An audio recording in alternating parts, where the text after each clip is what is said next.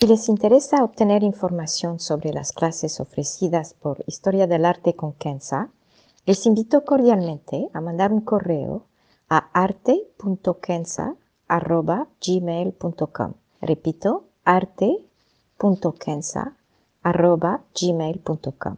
Muchas gracias.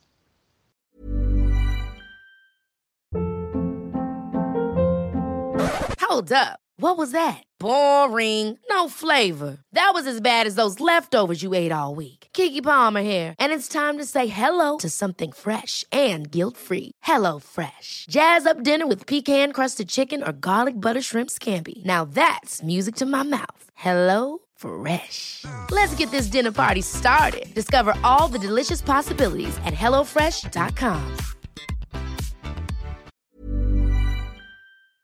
Historia del arte con Kenza.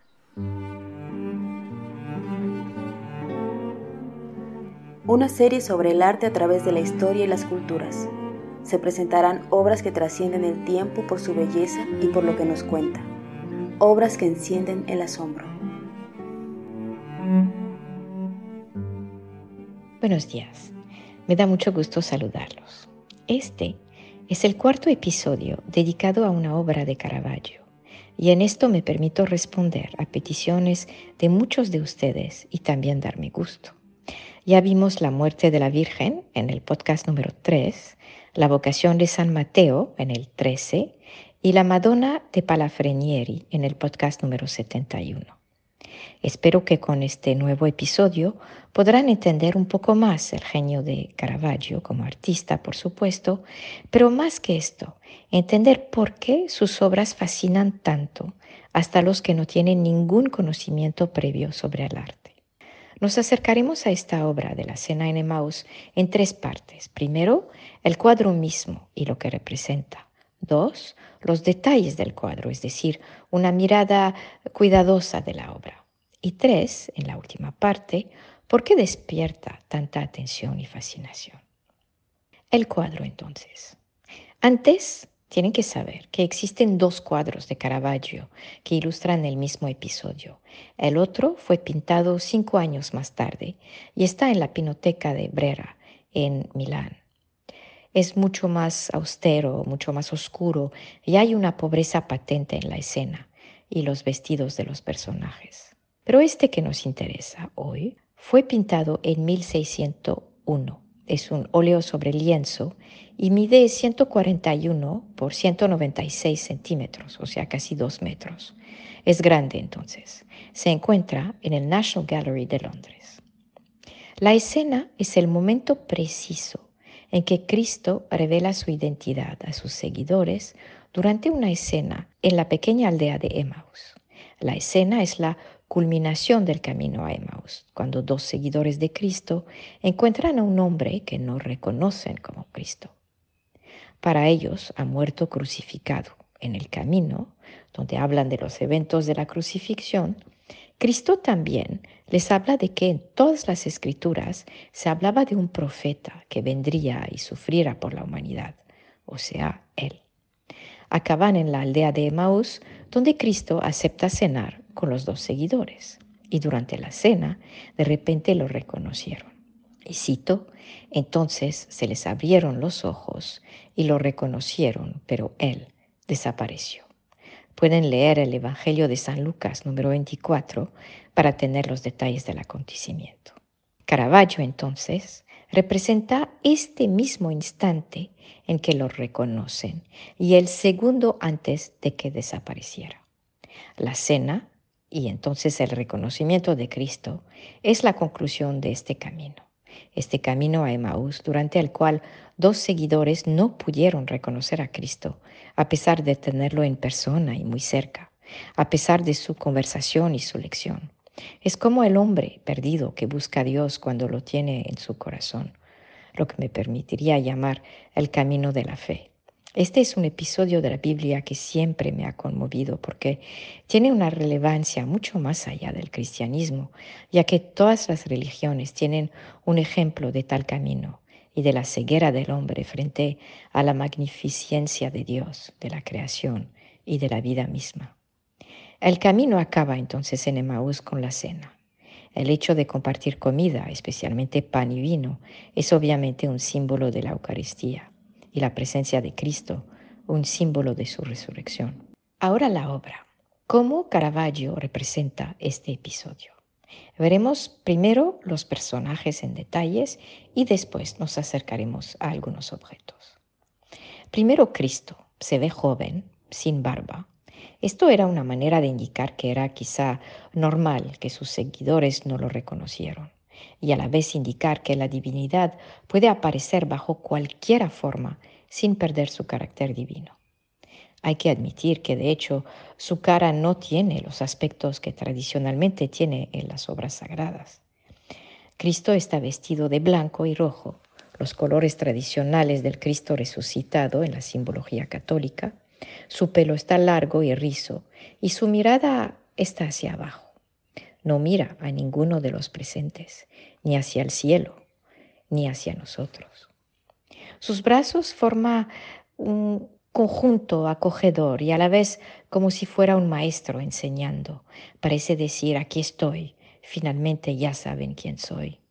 Las dos manos están cerca de los dos platos de pan y la de la derecha también cerca del vino.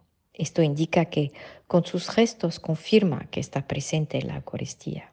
Este punto es importante dado las controversias teológicas que siguieron la Reforma y era parte de la contrarreforma reforzar tradiciones tal y como la Eucaristía con los fieles católicos. Caravaggio aquí responde precisamente a las necesidades eclesiásticas de su época. Si se acercan, verán que no hay ninguna secuela de la crucifixión. Las manos de Cristo no tienen heridas, su frente está liso y no hay apariencias de heridas sobre lo que se alcanza a ver de su cuerpo. Parece fuerte y joven, un Cristo resucitado y lleno de energía, la energía divina, dirían algunos. La luz se refleja en su rostro, que parece más blanco que el rostro de los demás, y a partir de su rostro hay todo un juego con el color blanco que siempre me ha fascinado en este cuadro. Miren la tela blanca de su vestido, lo blanco de la mesa, y hacia la derecha la concha que lleva puesto el Señor y el blanco de su cinturón. Moviéndonos a la izquierda hay el pequeño sombrero de tela blanca del gerente del lugar, la tela sobre su brazo derecha y la parte del cuello de su camisa. Todos estos objetos son blancos, cada uno con su propio tono de blanco. Segundo, los dos seguidores. Son los señores sentados a la izquierda y a la derecha de Cristo. Los dos fueron los que Cristo encontró en su camino. Los dos tienen ropa ropa buena, pero con algunos detalles que marcan su precariedad, como el saco rasgado del señor de verde oscuro a la altura de su codo. Mientras que las telas se ven de buena calidad, las manos poderosas del señor a la derecha, así como el respeto de la cara de los dos, nos hacen creer que son gente que trabaja en el campo o que son pescadores. Han pasado mucho tiempo en el sol y son fuertes. La concha colgada en el vestido quizá es una indicación que son pescadores. A la vez, es también un recordatorio de los doce apóstoles y, por supuesto, el camino de Santiago, también un camino de la fe como el de Emmaus. Lo que me fascina en los personajes es esta increíble impresión de tercera dimensión. Los brazos del Señor a la derecha están abiertos como Cristo en la cruz y a la vez parecen indicar que el Señor indica que ya ahora entiende quién está con ellos y que su fe entonces se confirma. Noten la perfección de la técnica de Caravaggio con este brazo que viene hacia nosotros y los tonos de luz y de colores a lo largo de la tela que nos indica movimiento y profundidad. Otro elemento que me parece fascinante es la luz sobre el rostro del Señor a la izquierda. No vemos su cara por completo, pero se ve que hay una luz frente de él que se refleja en su rostro. Y es evidente que es la luz divina que emana de Cristo. Mientras que su compañero tiene los brazos abiertos, él agarra la silla con sus manos, indicando que está a punto de levantarse, quizás señalando su respeto y asombro al reconocer a Cristo. Y en tercer lugar tenemos el gerente del lugar. Tiene una cara a la vez de sorpresa y de sospecha. Me hace recordar algunos personajes de la vocación de San Mateo de Caravaggio también, esta mezcla de, de no saber exactamente qué pensar, sobre el evento. Aparte de los personajes, los detalles de los objetos y del lugar son exquisitos. Solamente voy a apuntar algunos porque citarlos todos sería muy largo. Noten, si pueden, las frutas sobre la mesa. La canasta es, de hecho, muy similar al cuadro de canasta de frutas que Caravaggio pintó unos cinco años antes. Y si se acercan, verán que tiene una forma de pescado, de nuevo recordando a los apóstoles. Algunas frutas y hojas son un tanto pasados, indicando la inevitabilidad de la decadencia, de la muerte, tal y como el pollo en medio de la mesa, que francamente no parece nada rico para comer. Tal y como la canasta, la botella de vino así sola podría ser todo un cuadro de naturaleza muerta. La luz, lo translúcido del vidrio, los juegos de colores, cada detalle es fascinante. Antes de pasar a la última parte del podcast, quiero también llamarles la atención sobre el conjunto del lugar.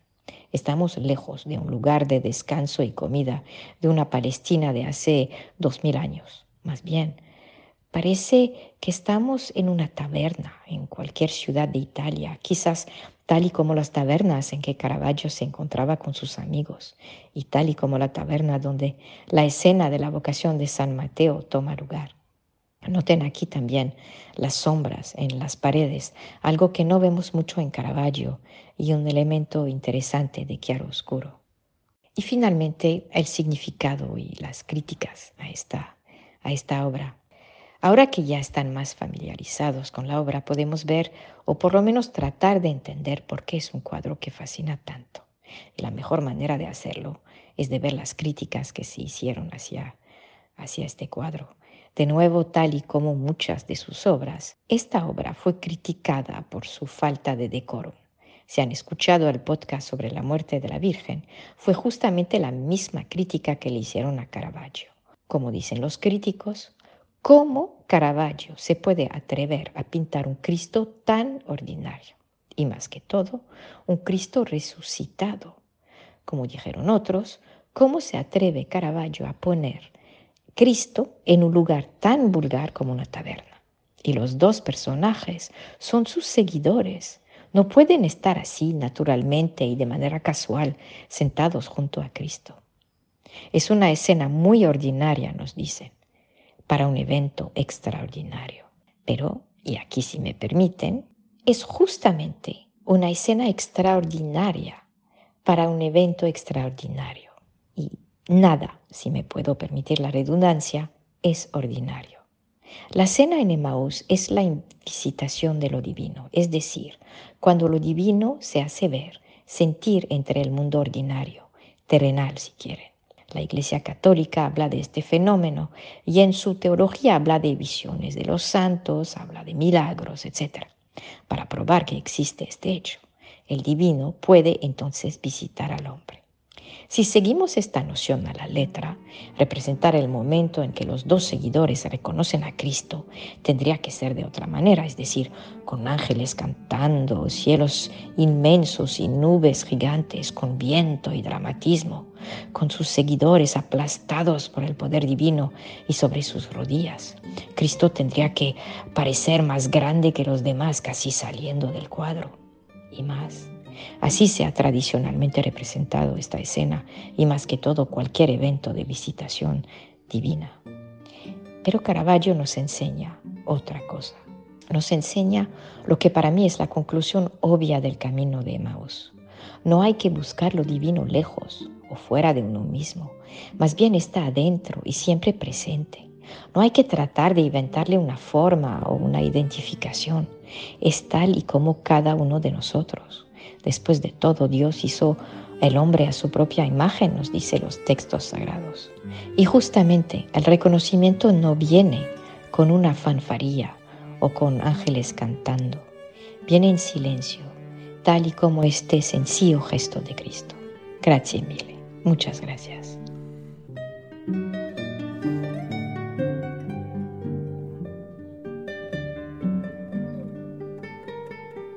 Historia del arte con Kenza.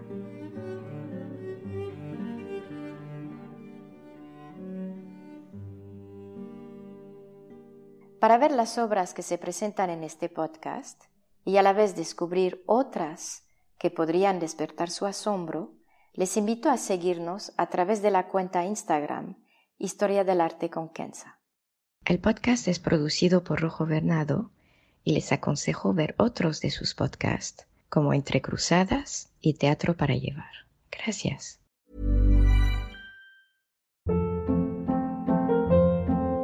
Hold up. What was that? Boring. No flavor. That was as bad as those leftovers you ate all week. Kiki Palmer here, and it's time to say hello to something fresh and guilt-free. Hello Fresh. Jazz up dinner with pecan-crusted chicken or garlic butter shrimp scampi. Now that's music to my mouth. Hello Fresh. Let's get this dinner party started. Discover all the delicious possibilities at hellofresh.com.